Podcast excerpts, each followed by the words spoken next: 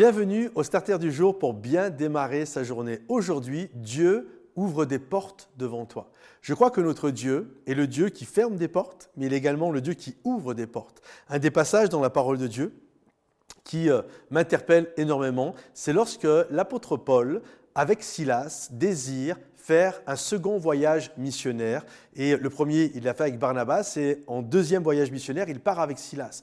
Et la vision de Paul est une bonne vision. Il veut aller visiter les églises qu'il a déjà implantées, et euh, à travers euh, euh, les différents endroits. Et là, il va prendre un bateau, et la Bible nous dit, alors qu'il va dans telle direction, l'Esprit de Dieu les en empêcha. Un autre passage, la Bible nous dit, et Dieu l'empêcha. Et l'Esprit de Jésus l'empêcha. Plusieurs fois, il nous est dit que Dieu a fermé la porte. Et là, certainement, j'imagine, l'apôtre Paul, peut-être vous êtes dans cette situation-là, vous avez l'impression que Dieu ferme des portes et vous ne comprenez pas.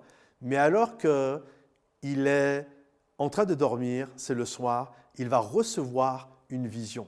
Il va recevoir la vision d'un Macédonien qui l'appelle. Et là, Paul comprend que Dieu vient d'ouvrir une porte en Macédoine.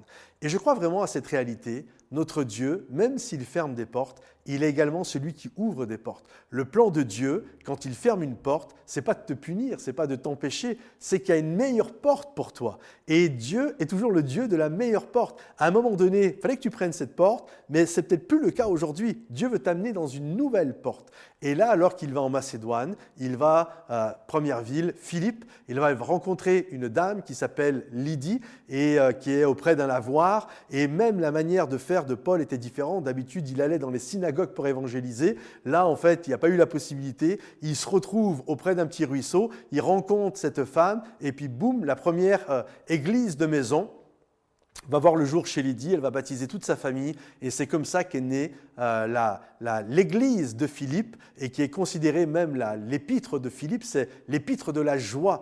Et il y a cette réalité. Parfois, Dieu ferme des portes, et quand il ferme une porte, il n'oublie jamais d'ouvrir une autre porte. Mais parfois, et ça nous arrive à tous, on a tellement les yeux rivés sur la porte fermée qu'on est incapable de voir l'appel du Macédonien. On est incapable de voir la nouvelle porte que Dieu vient d'ouvrir. Alors aujourd'hui, au lieu de contempler la porte fermée, dis Seigneur, donne-moi une vision et tu vas voir, Dieu va ouvrir une porte pour toi. Que le Seigneur te bénisse, que le Seigneur t'encourage. Pense à liker cette vidéo, pense à la partager au plus grand nombre possible. Et puis, euh, si euh, tu désires nous laisser un commentaire, écris ça. On va être béni de te lire, peut-être même un sujet de prière. Et rendez-vous sur momentumsansfrontières.com.